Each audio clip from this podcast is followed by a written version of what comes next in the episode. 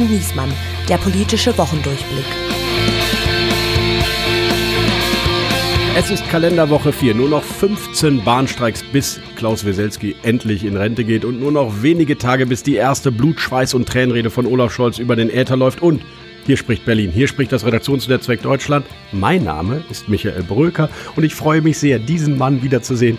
Der schönste Schnauzbart nach Weselski. Er nennt sich bei Instagram künftig nur noch Repinster. Hier ist er, Gordon Repinski.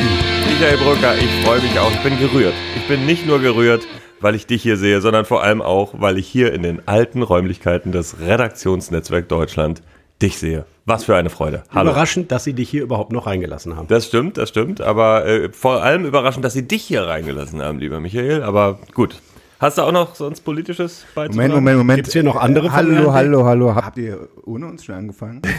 Also normalerweise fangen wir, wir an und wir, fangen wir an. Wir holen da, ja, genau. Das sind, das sind, also wir freuen uns ja sehr, dass ihr da ist. Es gibt so Leute, die kann man nicht fünf Minuten ein, allein lassen und dass die einen Podcast starten. Ja, auch wenn du sie zehn Minuten alleine lässt, dann machen sie ihn gleich täglich. Ja, genau. Wollen wir eine Vorstellung äh, vielleicht noch vom Stapel lassen? Also äh, ich fange mal an mit, äh, er hat sich ja schon selbst vorgestellt, Michael Bröker. Sie kennen ihn als preisgekrönten Chefredakteur der Rheinischen Post bis 2019 und dann als Chefredakteur von Media Pioneer inklusive Hauptstadt, das Briefing, der Podcast. Nun aber ist er gerade ganz frisch Chefredakteur beim Medienhaus Table Media, wo man ein knappes Dutzend Fach-Newsletter abonnieren kann, in denen aktuelle Themen besonders tiefgründig behandelt werden. Und außerdem hostet er gemeinsam mit Helene Bubrowski den täglichen News-Podcast Table Today. Wir freuen uns sehr, dass er trotzdem hier ist. Herzlich willkommen, Mick. Danke für die Einladung. Applaus.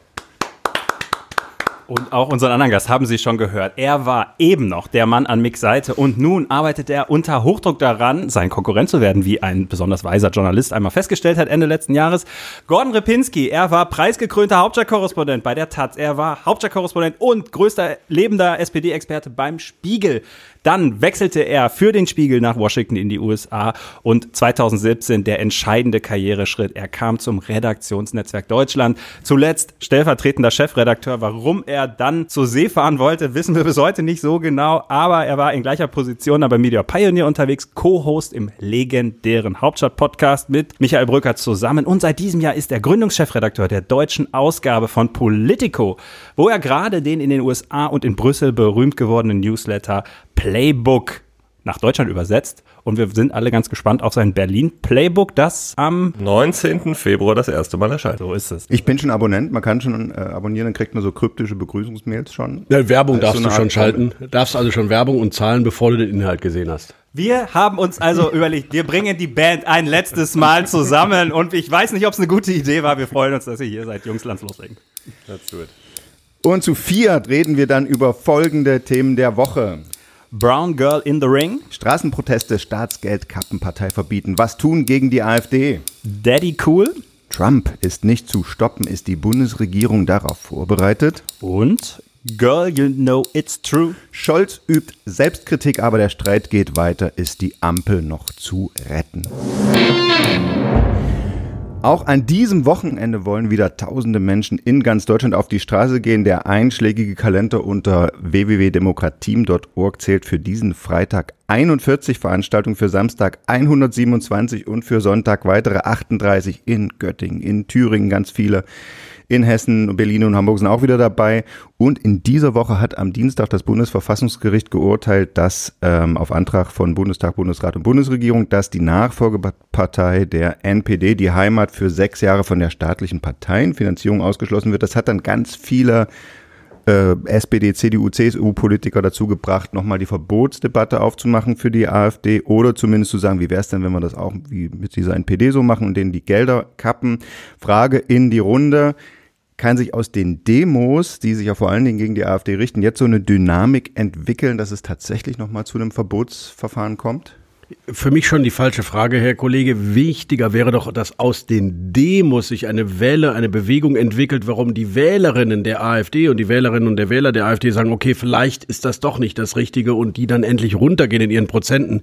Das Verbotsverfahren ist völliger Unsinn aus meiner Sicht. Selbst Juristen, und ich bin ja keiner, sagen das. Es führt am Ende zu nichts. Erinnert euch an die NPD. Vier Jahre Diskussion, dann wurde es nichts. Also ich glaube, wir müssen sie einfach inhaltlich stellen. Wir müssen diesen Aufstand der Anständigen und Vernünftigen dann auch in die Wahl Wahlurnen tragen und dann fliegen die schon runter und vielleicht auch, sorry to say, lieber Olaf Scholz, vielleicht auch ein bisschen bessere handwerkliche Politik der Bundesregierung. Aber gut. Ja, lieber Michael, da stimme ich dir natürlich auch nicht ganz zu. Wir müssen sie inhaltlich stellen, das sehe ich auch so. Und ich bin auch in der Tendenz gegen das Verbotsverfahren. Ich würde es mir aber nicht so einfach machen, wie du es dir da jetzt machst. Ich glaube, wir haben eindeutig verfassungsfeindliche Elemente in der AfD. Und da muss man sich schon auch die Frage stellen, ob wir nicht dafür einen Rechtsstaat haben, um gegen Verfassungsfeindlichkeit im Zweifel auch vorzugehen. Ich bin trotzdem gegen das Verfahren am Ende, weil ich glaube, dass es nichts Schlimmeres geben würde, als am Ende eine AfD approved bei Verfassungsgericht. Und das Risiko ist einfach am Ende zu hoch. Äh, aber trotzdem Auge drauf. Und wenn sich sozusagen der Thüringer Kurs durchsetzt in der AfD, dann finde ich, muss man das auch nochmal neu bewerten. Ich glaube ja, dass tatsächlich unter den professionellen Beobachtern eine Mehrheit auch dagegen ist, sozusagen. Also ich habe kaum jemanden gelesen oder gehört, der das gesagt hat. Trotzdem die Frage, kann durch so ein populistisches Moment durch diese Demos vielleicht diese Dynamik entstehen. Markus Söder hat sich ja schon stark in die Richtung geäußert, jetzt nach diesem NPD-Urteil. Ja, es gibt halt immer die, die Idee, dann zumindest einmal machen das kleine Verbotsverfahren, also streichen die Parteienfinanzierung. Ich glaube auch, das ist eine Scheindebatte am Ende des Tages, weil das Parteienfinanzierung hat, äh, Verbot hängt ja an den gleichen Voraussetzungen. Man muss ein aktives Arbeiten gegen die freiheitlich-demokratische Grundordnung nachweisen. Und äh, dass man es bei der NPD jetzt auf diesem Weg gemacht hat, ist ja der einzige Grund dafür, dass das Verfassungsgericht gesagt hat, freiheitlich-demokratische Grundordnung wird bekämpft, aber die Partei ist nicht wichtig genug. So. Und deswegen macht man jetzt das über die Finanzschiene. Das gleiche Argument funktioniert ja bei der AfD andersrum nicht. Ähm, ich persönlich habe die ganze Zeit darüber nachgedacht, es gibt ja auch diese Grundrechtsverwirkung, die Möglichkeit. Das war ja die Debatte, die jetzt nochmal hochkam, ist ja noch nie gezogen worden in der bundesdeutschen Geschichte, dieser, Parag äh, dieser Artikel im Grundgesetz, dass man jemandem seine Bürgerrechte, zum Beispiel das Wahlrecht, das Passive, äh, entzieht.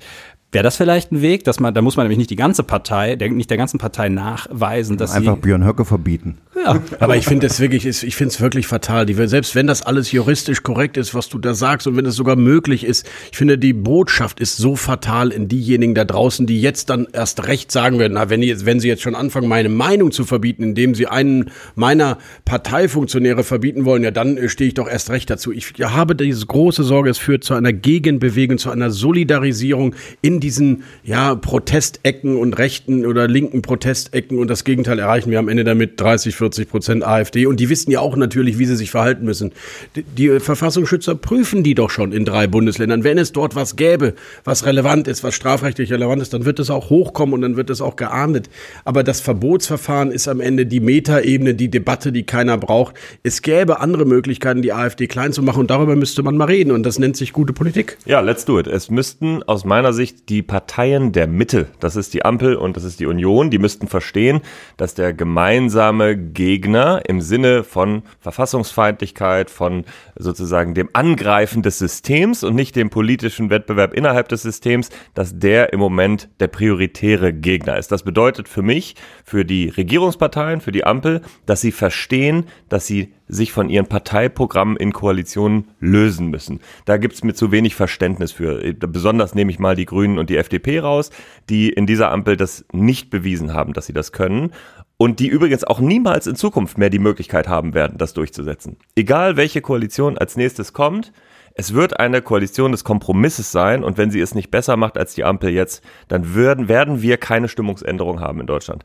Und das wäre für mich auch eine Lehre für die Union jetzt, die sehr, sehr hart Opposition gemacht hat. Für meine Begriffe an der einen oder anderen Stelle zu hart, weil die Union sich in der Führungsposition, in der sie sich jetzt befindet, darauf einstellen muss, zu regieren und dass sie es nicht alleine können wird. Wahrscheinlich braucht sie ein bis zwei der Ampelpartner auch für sich selbst und äh, muss darauf hoffen, äh, dass die Opposition auch in irgendeiner Weise konstruktiv mitmacht. Wenn das alles gelingen würde, also eine bessere Streitkultur innerhalb der Mitte, dann wird die AfD geschwächt. Ja, aber auch eine bessere Politik. Also ich muss schon bei der Ampel bleiben. Erstmal haben wir eine Bundesregierung, die steht dort, die ist gewählt und die arbeitet. Das ist immer noch die Projektionsfläche Nummer eins, wenn Menschen sauer sind auf die Politik. Also muss erstmal die Bundesregierung sich verändern. Übrigens, der Umgang der Ampel mit der Union als Oppositionspartei in parlamentarischen Verfahren zeigt ja schon mal, wie wenig Respekt die eigentlich vor der Opposition Position haben.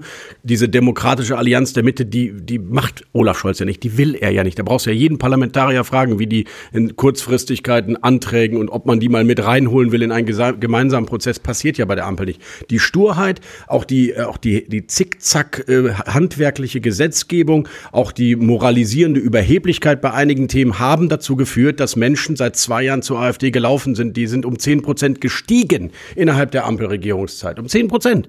Also entschuldige mal, die AfD war ja auch schon mal tot. Man Dann kam die Migration. Dass der Krieg dazwischen gekommen ist. Und, das und deswegen auch, ist die AfD eine, gestiegen? Ja, das eine, erstens sind die Pro-Putin-Partei und zweitens äh, gibt es, äh, hätte es Jamaika gegeben, hätten die nicht die gleichen Probleme gehabt, hätten die nicht auch für Energiesicherheit, hätten die nicht auch mit einer Inflation kämpfen müssen, würden dann nicht die Bauern jetzt gegen Jamaika auf die Straße und drittens, klar, und drittens muss man auch sagen, Energie, ne, man vergisst es so gerne, weil wir durch diesen Winter gekommen sind, aber es gab immer diese Projektion, wenn uns das russische Gas abgeknapst wird, dann schmieren wir um 10 Prozent ab, was wir nicht sind at the end of the day.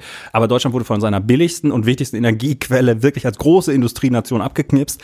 Auch da kann die Ampel ja nichts für. Und da hat man dann Aber ewig lange eine Scheindebatte über Atomkraftwerke geführt.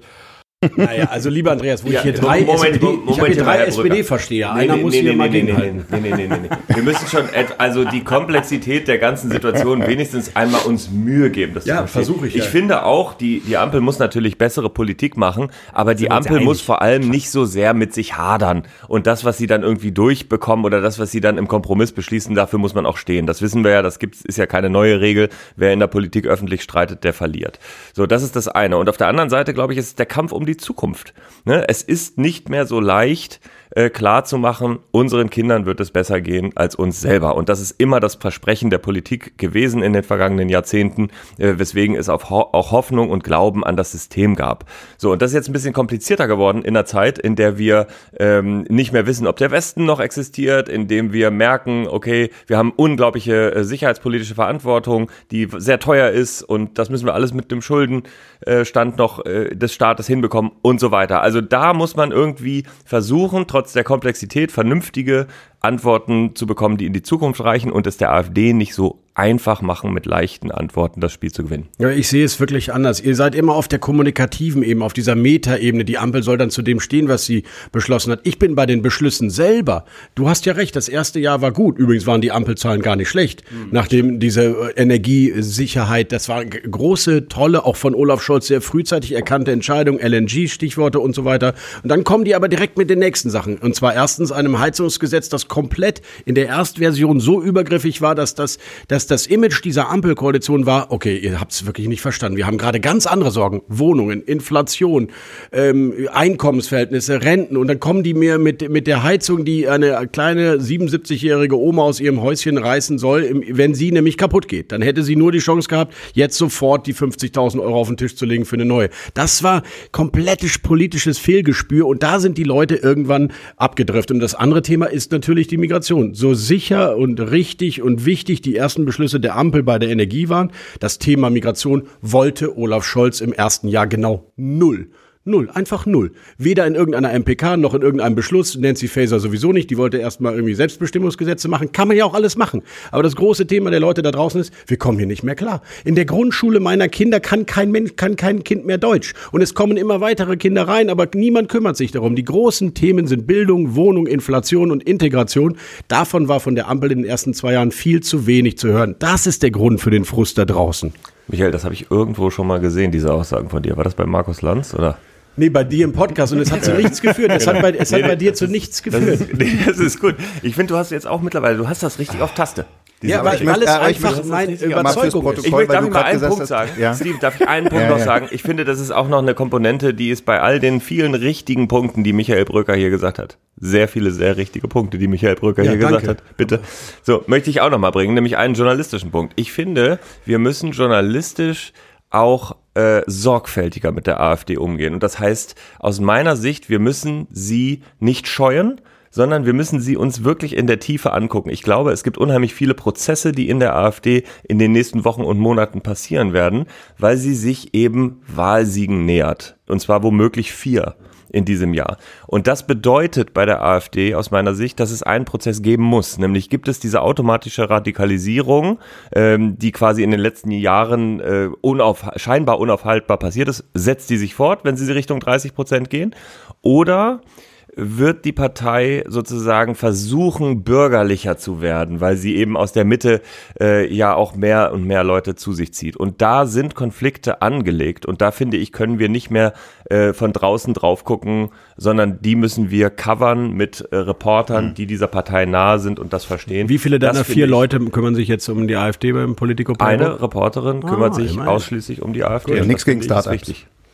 Ich will ihn noch aber, aber das, das war jetzt hier gerade die Arroganz der Macht, die wir gesehen haben. Aber ich nee, es gibt aber tatsächlich, äh, ich meine, es gibt ja Leute, Mächtig die die AfD... ist hier nur das Redaktionsnetzwerk in dieser Runde. Ja. Wir halten uns zurück. Wir es sind gibt friedlicher ja, Riese. Es gibt ja tatsächlich Leute, die die AfD covern und die sagen ja den Konflikt und der geht ja hoch bis zu Weidel gegen Kopala, weil der versucht nämlich tatsächlich staatstragender zu sein. Der saß beim Staatsakt für Schäuble als einer von irgendwie fünf Gestalten einer Fraktion und Weidel macht auch fundamental Opposition. Deswegen meine letzte Frage und vielleicht können wir das da ganz kurz... Das ist ja auch unsere Aufteilung bei Gordon und mir immer wer, wer ist wer? Wer ist wer? Also Frau Weidel. Du, wirklich, Hallo Tino. Neue, Hallo Tino. Seite an dir. Nee, äh, äh, und zwar kann man es ganz kurz sagen, wer glaubt an die Entzauberungsthese? Ja, ich glaube schon dran. Wenn wir eine Geschichte machen, wie was würde eine AfD-Wissenschaftsminister bedeuten für die Kulturpolitik oder so, ist es hochinteressant. Und dann guckst du da mal rein in diese Programme und irgendwann geht vielleicht einem Wähler, der aus Protest über diese Ampelpolitik, die nur wählen will, ach so, warte mal, das würde das für meine Schule und meine Kinder bedeuten, aber vielleicht doch nicht. Natürlich ist die Entzauberungsthese teilweise richtig. Ich meine auch die Entzauberung durch Regierungsbeteiligung in den Ostländern. Ach, das mal ja, das halte ich natürlich für schwierig. Nee, ja, also, Entschuldigung, ich, dachte, du meinst, man ich dachte, du meinst Entzauberung durch Inhalt. Richtig, ja, ja, und der zweite, okay. es gibt da nee, auch das, die sagen, dann, dann lass du doch mal machen. Hat Veit Medik ja, schon vor zehn Jahren. Das, da machst du es dir wieder zu leicht, äh, Michael. Am Ende ist es ja so, wenn die Brandmauer steht, äh, dann wächst die AfD erstmal weiter und dann geht's irgendwann gar nicht mehr anders und dann haben wir nicht äh, Entzauberung, sondern dann haben wir womöglich irgendwann Alleinregierung. Das kann theoretisch schon in diesem Herbst passieren und da, das, das ist nicht etwas, was Aber wäre das dein Plädoyer? Nee, nee, ist überhaupt kein Plädoyer, das entscheide ich auch gar nicht, das entscheiden die Wähler. Ich ja, als nur, politischer Beobachter meine ich, sollte die AfD irgendwo mal mitregieren, um sie entzaubern zu können in der Regierungsarbeit? Das, ich wäre ja irre, wenn ich mir das wünschen würde. Ich glaube aber, es wird passieren es wird in irgendeiner Weise passieren, so wie es in anderen Ländern auch passiert ist. Den Weg, den wir jetzt im Moment gerade äh, gehen, der deutet darauf hin, dass es irgendwann soweit sein könnte, zumindest mal in Ostdeutschland. Wir haben es ja schon in Landratsämtern. So, es ist ja, wir sind ja wirklich nur noch einen Schritt davon entfernt. Äh, und äh, dann äh, könnte es in Deutschland natürlich so passieren, wie es in Österreich oder anderen Ländern passiert ist, dass sie dann eine Weile dabei sind äh, und, äh, und dann irgendwann auch nicht mehr ich sag mal, das ist jetzt die milde Variante. Natürlich müssen die äh, demokratischen Parteien der Mitte alles dafür tun, dass es nicht passiert. Aber es ist kein Wunschkonzert, wo man sagt, ja, das ist jetzt hier meine These und dann wird das schon gut werden. Michael, dir sagt man ja eine gewisse Expertise in Unionssachen nach. Ähm, wie sicher bist du denn? Ich würde Friedrich Merz anders sehen, aber ja. Ja, äh, gut, das ist ja klar. Aber wie sicher bist du denn, dass äh, die thüringische Landtagsfraktion oder die sachsen-anhaltinische oder die sächsische da standhaft bleiben, wenn die Verlockung groß ist am Ende? Weil man ja weiß, inhaltlich ist der Weg näher als irgendwie zu grünen, roten. Die Linke vor allen Dingen mit reinzuholen. Also ich glaube, da, bei Professor Mario Vogt sind wir auf der sicheren Seite, was die Brandmauer zur AfD betrifft, um mal den ersten äh, Kandidaten da zu nehmen. Ähm, bei der sächsischen CDU an der Spitze steht Michael Kretschmann, der sie genauso hart inhaltlich bekämpfen will, wie übrigens eine Saskia Esken, nur vielleicht mit anderen Methoden. Mir gefällt auch gar nicht die, diese echt linke Deutung, dass die CDU die AfD eigentlich heimlich vielleicht doch irgendwie mit und so weiter kooperieren will. Das mag es geben bei ein, einigen Landtagsabgeordneten. Ich glaube, dieses Jahr steht diese Brandmauer. Ich, es wird eher eine Debatte darüber geben. In der Union müssen wir mit der Wagenknecht-Partei nicht eventuell Bündnisse, Minderheiten tolerieren Formulierungen finden, um die AfD rauszuhalten. Die Debatte nach links wird in der Union geöffnet und nicht nach rechts. Erster richtiger Punkt von dir, das glaube ich nämlich in der Tat auch. Äh, ganz kurz ein Kommentar. Ganz, ever, oder? Äh, ever, ever, ever, ever, ever, ever, ever. Ich, ich, glaube, ich glaube tatsächlich, Thüringen äh, fällt aus, äh, weil einfach mit äh, Höcke da der radikalste von allen dran ist. Deswegen geht das nicht ähm, und wird auch auf keinen Fall bedacht werden. In Sachsen, glaube ich, haben wir ganz konkret die Frage Wagenknecht-Partei oder nicht, weil die Wagenknecht-Partei natürlich das ganz kleine bisschen weniger links ist als die Linkspartei und das ganz kleine we bisschen weniger rechts rechts ist als die AfD, was ist genau sozusagen als tolerierbare Partei äh, für die CDU womöglich äh, zur Macht verhelfend akzeptierend. Diesen Satz werde ich nicht sauber zu Ende bringen. Aber ihr habt verstanden, Und da hauen wir einen Trenner dazwischen. Aufreger der Woche. Auch in den USA sind in dieser Woche wichtige Weichen gestellt worden. Darüber hat ja die ganze Welt aufgeregt berichtet. Bei den Vorwahlen in New Hampshire hat Joe Biden die Mehrheit der demokratischen Wähler gewonnen. Kleiner Scherz, das stimmt zwar. Äh, er hat sogar deutlicher bei den Demokraten gewonnen als Trump bei den Republikanern. Obwohl er gar nicht auf dem Wahlzettel steht. Genau, das super Phänomen. Einfach your, äh, your Vorschlag, your suggestion hier. Aber worüber alle reden ist, Donald Trump äh, hat sich so deutlich im eigentlich äh, moderaten Ostküstenstaat äh, durchgesetzt bei den Republikanern, dass seine letzte interne Rivalin Nikki Haley eigentlich jetzt als chancenlos gilt. Wir wollen gleich darüber sprechen, was das für die deutsche und europäische Politik bedeutet, aber vorher kurz, Gordon, du hast ja als USA-Korrespondent für den Spiegel, glaube ich, über den ersten Trump-Wahlkampf berichtet. Deswegen die eine Frage, sind eigentlich die, Demokraten jetzt gerade drauf und dran, denselben Fehler zum zweiten Mal zu machen, nämlich durch falsches Personal Trump ins Weiße Haus zu verhelfen? 2016, weil sie unbedingt Hillary aufstellen wollten obwohl damals Joe Biden die bessere Chancen gegen ihn gehabt hätten, wie sich dann danach ja gezeigt hat. Und nun 2024, indem sie an Biden festhalten, obwohl der erkennbar zu alt ist für den Job. In der Frage fehlt mir die Alternative zu Joe Biden und ich glaube, da sind wir dann mitten im Problem. Wenn es jemanden gegeben hätte innerhalb des Kabinetts oder innerhalb der Demokraten, der dafür in Frage gekommen wäre, auch in Joe Bidens Sinne, glaube ich, wäre dieser alte Mann der Letzte gewesen, der nicht gesagt hätte, okay, dann mach es. Er hat aber auch einen Fehler selbst begangen. Er hat Kamala Harris nicht aufgebaut zu einer echten Nachfolgekandidatin. Er hat ihr die schwierigen äh, Jobs gegeben innerhalb äh, des Weißen Hauses, also zum Beispiel äh, die Frage mexikanische Grenze, Migration, womit du nicht viel gewinnen kannst, weder hier noch dort. Und deswegen muss er es jetzt irgendwie alleine schaffen. Ich bin auch sehr skeptisch. Und zwar, weil ich auch glaube, dass er es 2020 nur deshalb geschafft hat, weil er einen Covid-Wahlkampf aus dem eigenen Keller machen konnte. Und jetzt muss er auf die Bühne gehen. Aber auch Trump muss erstmal mit seiner Erzählung nochmal durchdringen. Bisher gelingt das, aber es wird ein anderer Wahlkampf, äh, an dem er nicht nur juristisch sich ein paar Fragen stellen muss, sondern auch, ob er wirklich nochmal was zu bieten hat. Und so jung ist der Herr mit bald 78 ja auch nicht. aber wirkt halt deutlich fitter. Ne? Was nun in Berlin diskutiert wird, ist, stellt sich die Bundesregierung eigentlich äh, ausreichend auf eine mögliche zweite Amtszeit Trump ein? Und glaubt bei euch, äh, Mick, hat Friedrich Merz gesagt, nein, die, die sind naiv und kümmern sich nicht, die brauchen dringend einen Plan B, nämlich wie funktioniert europäische Politik, wenn Amerika ausfällt. Teilst du die Kritik? Natürlich ist das eine schöne Flanke für die Opposition, aber tatsächlich will Olaf Scholz ja in jedem öffentlichen Statement ist das ja zu erkennen, auf gar keinen Fall daran glauben, dass es Trump werden könnte und hat ja, weil er sehr eng mit Joe Biden ist. Also ja. Ich meine, das Verhältnis zwischen Joe Biden und Olaf Scholz ist wirklich, wirklich gut. Im Gegensatz zu dem zwischen Emmanuel Macron und äh, Olaf Scholz. Also, ich hatte jetzt kurz Angst, dass du sagst, im Gegensatz zu dem zwischen mir und Gordon Repinski. Ja, also ich würde sagen, es ist so, es ist, also das Verhältnis zwischen mir und Gordon ist durchaus eher Biden-Scholz als Scholz-Macron. Ah, ja. Vergleichbar war, um jetzt mal was Nettes zu sagen zu Gordon. Ich habe ihn aber auch nur heute Morgen ja hier. Danach sehe ich ihn ja auch nicht mehr wieder erstmal für ein paar Stunden. Also er jedenfalls, sie müssen sich vorbereiten. Trump ist realistisch. Trump kommt zurückkommen. Und es gibt ja jemanden, mit dem sie reden können. Ich habe es in unserem Podcast Table Today natürlich auch schon mal gesagt. Wir haben Richard Grinnell. Der war deutscher Botschafter. Der wird amerikanischer Außenminister unter Donald Trump. Read my lips. Man könnte den anrufen. Man könnte mit dem reden. Ja, der ist unangenehm. Ja, der ist streitbar. Ja, der ist kontrovers. Aber du musst jetzt Drähte finden, um ein paar Dinge vorzubereiten, bevor du im November überrascht wirst. Und dann gibt's noch die Möglichkeit, die hat Gordon gerade nicht genannt, ich habe sie zumindest mal in Washington irgendeinem dieser Briefings da gelesen. Was wäre, wenn Joe Biden doch noch überraschend im März sagt, aus gesundheitlichen Gründen, es geht nicht mehr, und dann kommt Gretchen Whitney aus Michigan, Gouverneurin, und plötzlich steht da doch noch eine andere und hast eine Riesendynamik. Ist das realistisch oder ist das kompletter Wahnsinn? Gibt's die oder war das jetzt ein erfundener Name? Nein, das ist, ah, ja. nee, nee, die gibt's wirklich. Die ist Gouverneurin von Michigan. Genau. Mhm. Äh, ja, genau. Und hat einen wunderbaren Vornamen. Gretchen. Genau, das ist ungefähr so wahrscheinlich, wie das Olaf Scholz noch Boris Pistorius zum Bundeskanzler äh, macht. Also 50 Prozent. genau. Ähm, wahrscheinlich passiert es nicht, aber besser könnte es sein für die Partei. Aber ähm, ja, Mensch, we, we, will see. Also erstmal muss er, muss, muss Trump natürlich jetzt wahrscheinlich ohne Konkurrenz eine etwas längere Strecke laufen. Das finde ich nochmal ist beobachtenswert. Und ansonsten, was die Bundesregierung angeht, das ist auch immer so leicht gesagt, sie soll sich vorbereiten. Die Bundesregierung hat ja schon mal ein paar Sachen getan, indem sie zum Beispiel die Konsulate in den USA viel hochrangiger und viel politischer besetzt hat.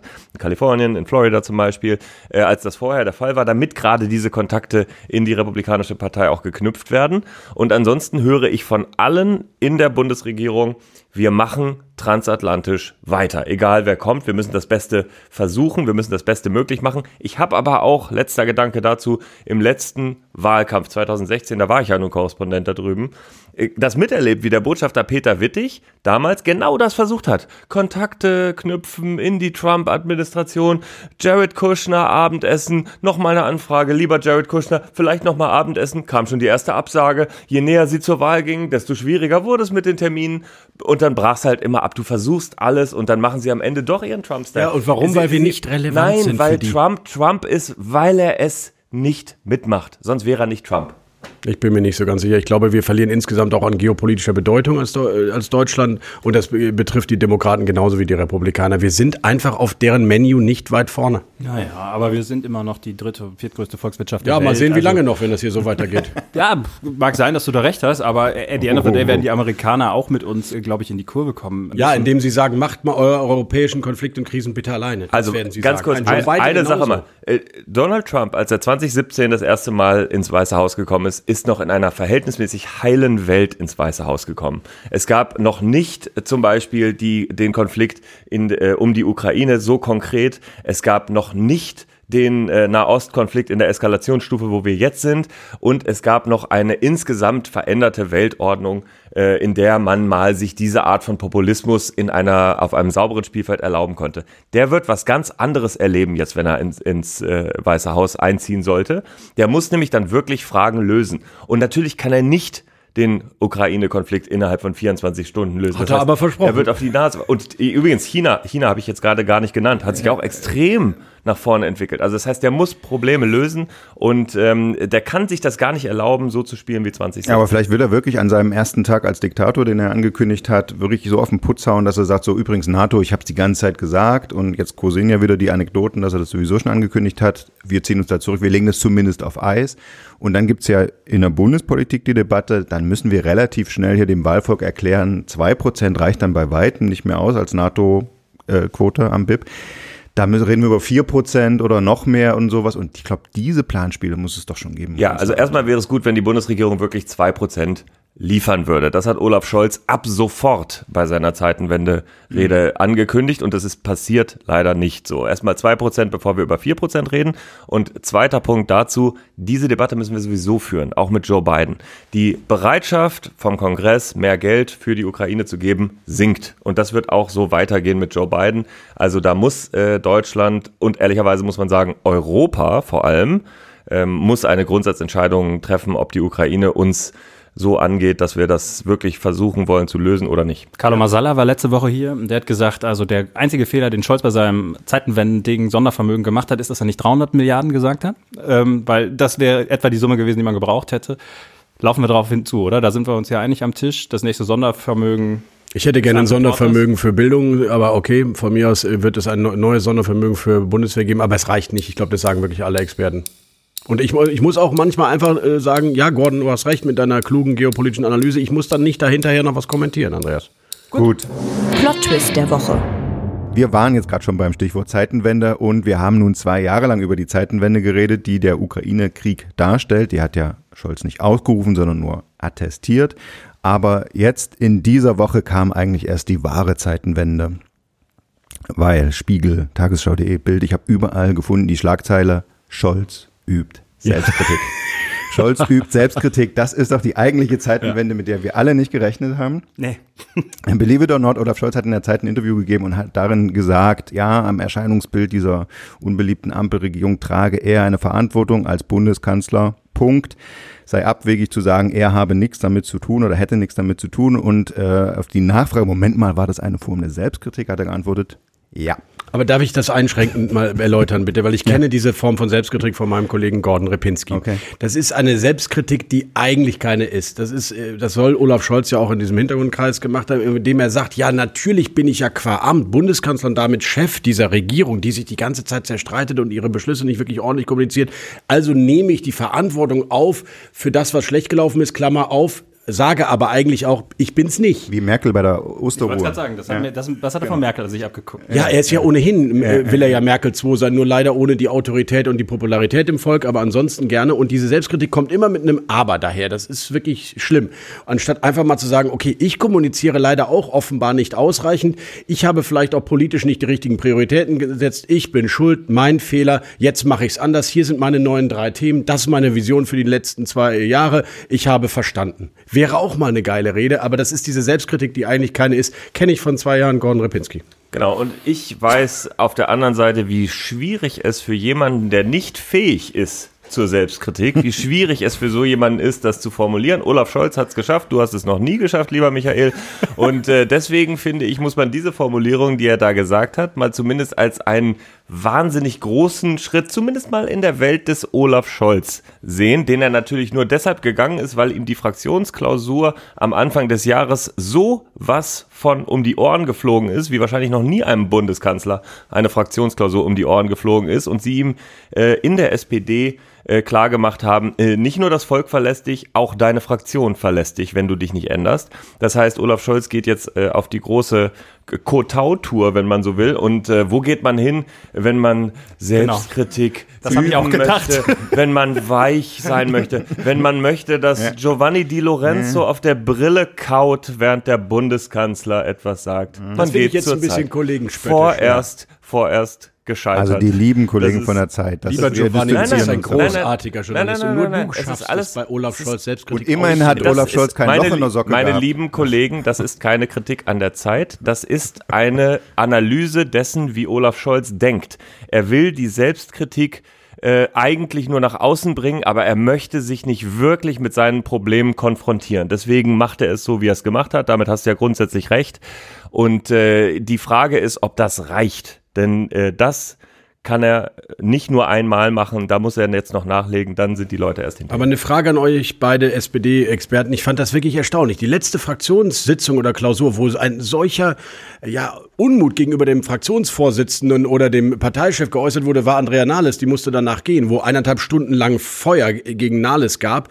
Und Olaf Scholz ist da rausgekommen. Es gab relativ wenig Berichterstattung, also relativ mich vertraulich diese Sitzung. Es gab natürlich ein berühmtes Zitat äh, bei Table Media von Horan Knaub, der das recherchiert hat. Aber nehmen wir mal an, Sag äh, mal es das gab, Zitat, das war der er Draußen-Olaf. Genau, der draußen Olaf, genau. Der Fraktions-Olaf ist jetzt auch der draußen Olaf. Aber ich finde erstaunlich, wie sehr die SPD und die Fraktion eigentlich schon noch bei ihm ist. Also es gibt eben nicht diese Gedankenspiele, die diese La Repubblica ausgemacht hat mit Kanzlerwechsel. Die stehen zu ihm fest zu treu. Und jetzt hat sogar Lars Klingbeil gesagt, wir, wir steigen wieder mit ihm in die Bundestagswahl. Das fand ich erstaunlich. Also ist das so sicher? Lieber Michael, I, I would doubt this. Ich glaube, es gibt da sehr, sehr, sehr harte Kommunikation und sehr, sehr harte Kommunikation gab es auch schon. Und wenn Angela Merkel gesagt hat, Horst Seehofer steht nicht zur Debatte, dann hat sie die Debatte nach draußen getragen, ob Horst Seehofer zur Debatte steht. Und ich glaube, das ist das, was passiert ist mit dem Satz, den du da vorher gesagt hast. Und gleichzeitig gilt aber natürlich schon auch, die SPD war ja tot.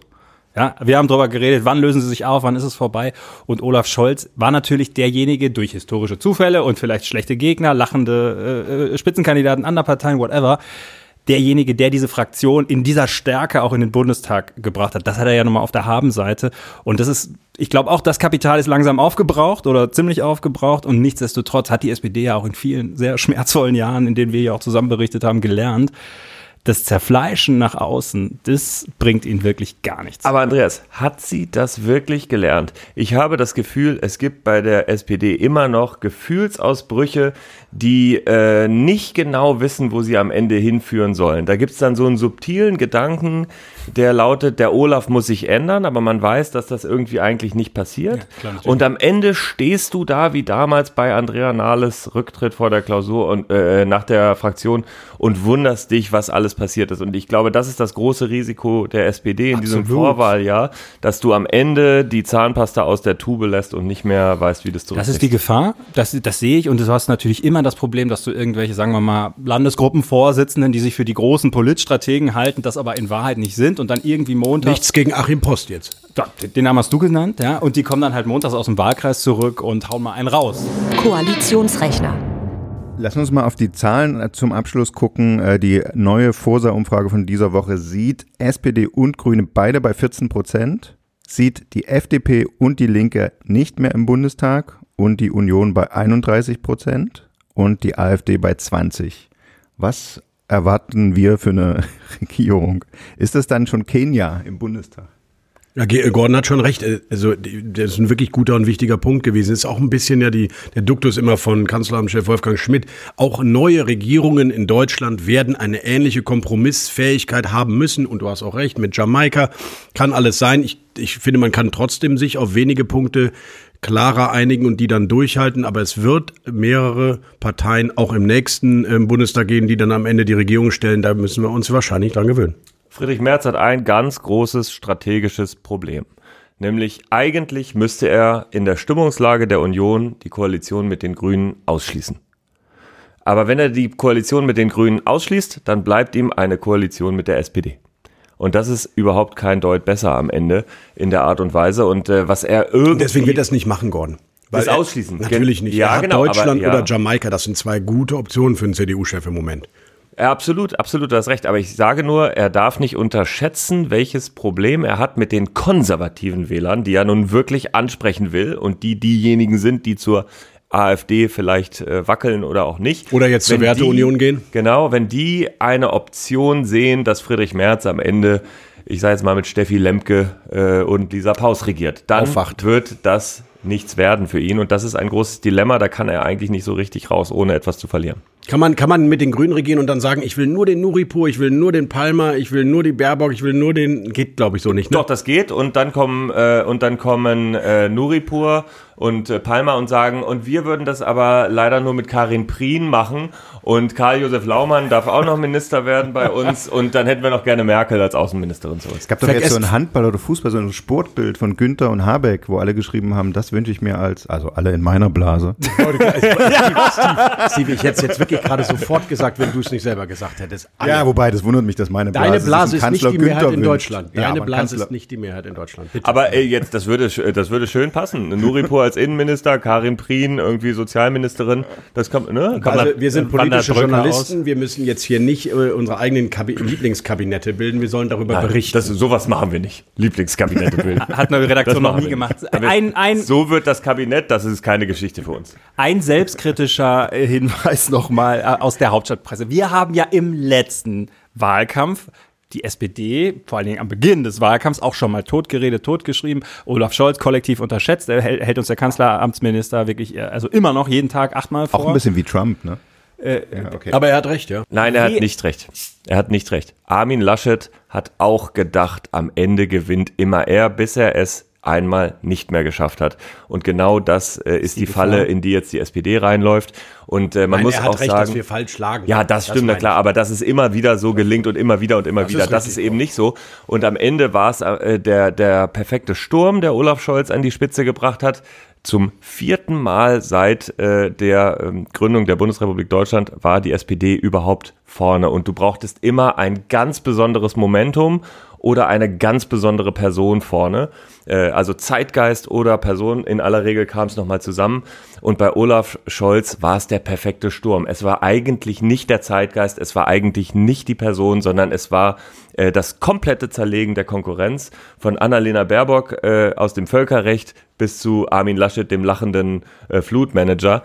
Äh, das kann nicht nochmal passieren. Und zwar allein deshalb, weil Olaf Scholz eben jetzt als Kanzler äh, in einer ganz anderen Position ist. Also ich teile das im Prinzip, was du sagst, finde allerdings, ich würde es gar nicht so hochhängen. Ich würde sagen, die Leute haben am Ende das geringste Elend gewählt. Also die haben denjenigen gewählt, wo sie gedacht haben, pff, der macht mir am wenigsten Probleme. Und die Frage ist natürlich schon, kann das nicht auch nochmal passieren? Weil Friedrich Merz ist natürlich jemand, der bei vielen Menschen, äh, auch in Großstädten und so, nicht besonders andockbar ist. So. Michael. Bei dem Podcast von Gordon mir haben wir immer Zeichen gemacht, wenn man unbedingt reden will. Du ja, hast sie gerade mitbekommen. Finde ich sehr gut, sehr gut. Danke, Andreas. Ich finde, ähm, ihr habt mit einem. Und damit Punkt übernehme ich dann. Also Friedrich Merz. ihr, ihr, ahnt gar nicht, ihr ahnt gar nicht, wie gerne ja. Gordon Repinski Friedrich Merz analysiert. Nee, und ich liebe es und ich, ich mache es jetzt auch, weil du es mir jetzt hingelegt hast. Friedrich Merz, Friedrich Merz, ihr Lieben, wird nämlich besser. Friedrich Merz hm macht die Fehler nicht mehr in der Frequenz. Friedrich Merz, ja, wird ein Problem haben mit den Frauen und mit den jungen Menschen, aber es gibt auch eine ganze Menge Leute, die ihn als Alternative sehen, die sehen, dass er irgendwie äh, forsch ist, äh, durchsetzungsstark, irgendwie eine Alternative. Ich glaube, er steht da äh, besser als vor einem, vor einem halben Jahr oder vor einem Jahr und er kann vor allem aufbauen auf etwas, das ein fast ein Siegesgarant ist, nämlich es gibt eine strukturelle konservative Mehrheit in Deutschland. Und, und das muss er ausnutzen und da muss er ja nur ein Prozent mehr bekommen als Armin Laschet. Das letzte Wort. Und das letzte Wort in dieser Folge hat Michael Brücker. Danke, weil ich kann das ja nicht so stehen Danke, lassen. Steven. Steven, diese anbiedernden Worte an März. Wahrscheinlich ist am 19. Februar am ersten Politico Playback, äh, Playback habe ich jetzt gerade gesagt, witziger, äh, sorry, das war wirklich ein Freundschaft. Wahrscheinlich, Sorry, das war wirklich ein Freundschaftsversprechen. Das war das, was ich gedacht habe. ich wollte es wirklich sagen. Es war Also, wirklich echt also Versprecher. Ohne Michael, Scheiß, also ohne Scheiß. Michael Punkt Bröker, das war wirklich, ah, Entschuldigung. Auf, wahrscheinlich ist am 19. Februar dann im ersten Playbook von Gordon Repinski die große Zeile Friedrich Merz wird Kanzlerkandidat. Das wird dann richtig überraschen. Aber also ich sage noch mal eben was Kritisches dazu. Friedrich Merz hat nicht nur ein Problem mit Jungen und mit Frauen, sondern er hat ein Problem mit relevanten Teilen der CDU, CSU. Und zwar immer noch. Nicht nur mit Markus Söder, der sich gerade nur zu ihm zwingt, weil die über 30 Prozent liegen, sondern auch mit weiten Teilen der West-CDU, die mit ihm nicht in den Wahlkampf gehen wollen. Das ist noch nicht aus gearbeitet, dieses Thema. Und sobald er nur einen kleinen rhetorischen Fehler macht, und das geht immer dann, wenn man ihn emotional triggert in Talkshows, dann äh, zeigt er manchmal auch sein wahres Gesicht und das ist ein bisschen äh, eins ohne Impulskontrolle und Empathie, dann geht das mit Friedrich Merz in den Umfang auch ganz schnell wieder nach unten. Also ich sehe ihn da noch nicht über dem Berg und deswegen ein bisschen Wasser in deinen Friedrich Merz Wein, Gordon. Ich sage Ich hatte das Rally, letzte Wort, Rally, nein, ich habe das, hab das allerletzte. Ich sage Rally around the Fritz. Einmal nominiert wird die Union ihn unterstützen. Wenn Sie hören wollen, wann Michael Bröker das letzte Wort hat, dann können Sie das jeden Morgen tun, können sich von ihm wecken lassen, äh, gemeinsam mit Helene Bubrowski im täglichen News-Podcast Table Today und natürlich lesen Sie ihn auch bei, in allen Newslettern, glaube ich, äh, von Table Media und Sie können jetzt schon außerdem googeln Politico und Berlin Playbook und jetzt schon Abonnent werden im neuen Projekt von Gordon Repinski. Wir danken beiden fürs Hiersein. Vielen Dank für die Einladung. Ja, danke euch herzlich. Und wir melden uns in der kommenden Woche zurück und versprechen hoch und heilig mit etwas weniger Testosteron. Machen Sie es gut, bleiben Sie uns treu. Bis dann. Tschüss.